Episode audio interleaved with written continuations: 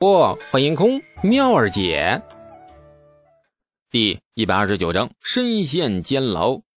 李素暗叹：这太极宫的反应好快呀，忒快了！揍个人的功夫，金无畏就出动了，而且把这群纨绔全给收拾了。纨绔们虽然老实蹲着，但是神情也没有害怕，反倒是兴奋的居多。见李素和程楚墨走出来，纨绔们高兴极了。尉迟宝林咧开嘴大笑：“嘿嘿嘿嘿，哎哎，兄弟，过来过来，这里给你们留了两个好位置。嗯，果然是留了两个好位置，面南背北，聚风藏气，前后通风的，哎，蹲位。这李素和程楚墨也是光棍啊，二话不说走过去，默默的抱头蹲下。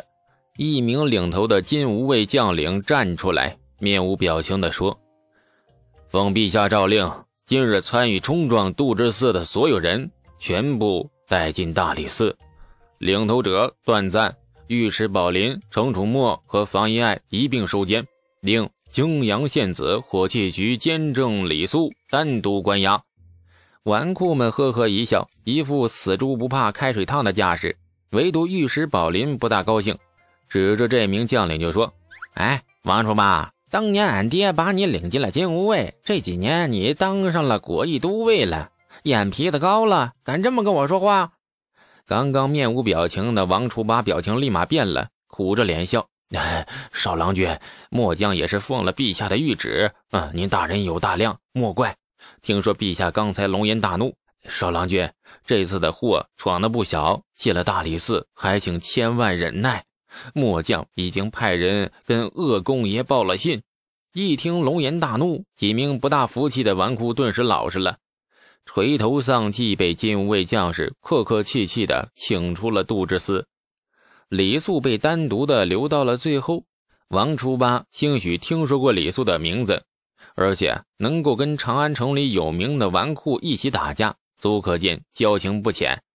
所以王初八对李素也很客气。一路陪着笑，把李素请进了大理寺的监牢。揍人是不觉得，李素早有了心理准备。你大不了坐几天牢。然而一进了大理寺的监牢，李素差点当场就崩溃了。一个又一个的木笼子，那笼子外面挖了小沟渠，平日的脏水、尿液等等粪便顺着小沟渠就流出去，一股浓郁的恶臭经久不散。在里面多呼几口空气啊，那都会当场吐出来。更令人心惊的是，监牢里只有一张草席平铺在地上，借着一缕从小窗外投进来的阳光，李素甚至能清晰地看见草席上几只跳蚤和某不知名的昆虫在欢快地蹦着迪。哎，不是跳蹦跳着，把它们拟人化一下的话。那或许他们嘴里还哼着愉悦的歌儿，庆祝又有一块小鲜肉送到他们嘴边。李素呆呆地看着这一切，脸颊不停地抽搐。太脏了，住在这种地方是生不如死啊！王初八很耐心地站在李素身后，等着他主动走进去，然后他的任务就算完成了。谁知是左等右等，牢笼的那道木坎儿，李素就是不跨。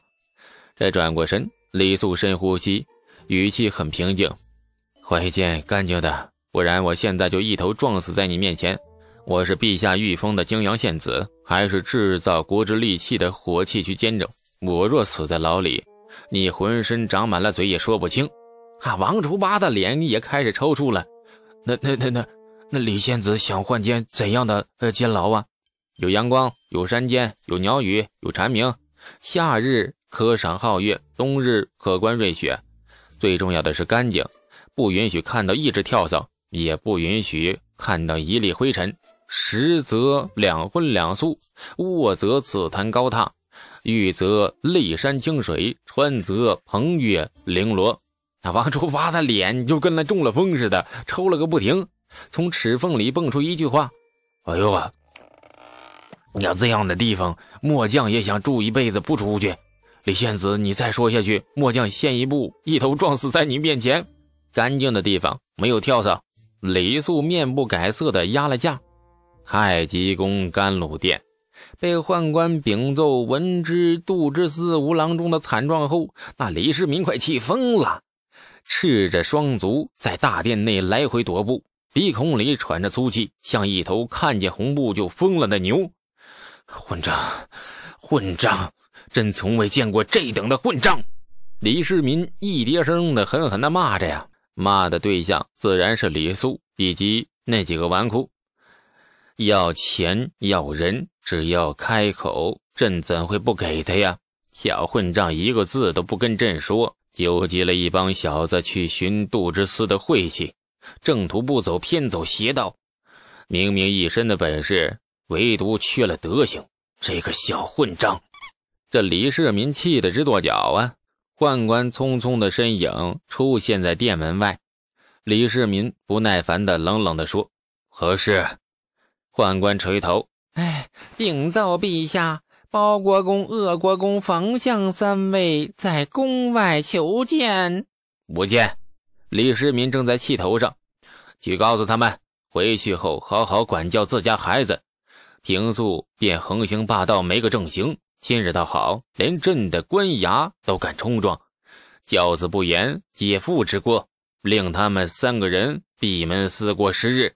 哎，是房相三人请宫人带话，说是教子不严，请陛下不必看朝臣情面，按律重罚，绝不可因其子而徇私，乱了大唐的律法。这李世民闻言，神情这才缓和了一些，冷冷一哼，哼。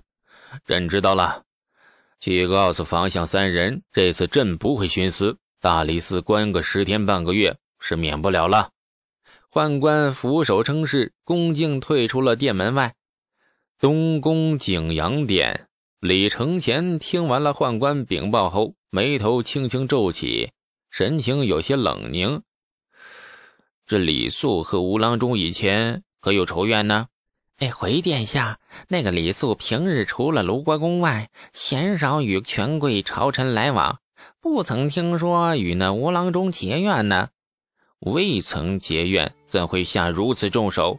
吴郎中被抬出来时哀嚎不已，脸肿血流不止。若说不给火器局拨钱而挨揍，这个李素下手未免太狠厉了。殿下。听说李素与程楚墨、尉迟宝林他们等人闹事之前呢，在长安西城的一家青楼里饮宴，都喝了不少酒，很多人都闻到了他们身上的酒味很浓。奴婢以为李素下手狠厉，多半是借着酒劲儿。李承乾想了许久，点头笑应：“嗯，一个十六岁的少年喝了酒，下手没个分寸。”倒也说得过去。宦官试探着问：“哎，殿下，这个李素如今已经被关进大理寺，三日后东宫设宴之事。”李承乾摇头直叹呐：“酒宴作罢，终究年纪太幼，心性不稳。就算他没有被关进大理寺，姑也不敢拉拢他了。过几年待他性子稳定下来再说吧。”魏王那边，他想拉拢，随便他去吧。李肃是一柄双刃剑，用之既可伤人，亦可伤己。魏王若想驾驭此剑，自己须得练就一套绝世剑法才行。与此同时，魏王府、长孙府皆有暗示密语议论之声。卢国公府，程咬金中午喝的是醉醺醺的。刚睡了个午觉，醒来仍觉得头疼欲裂。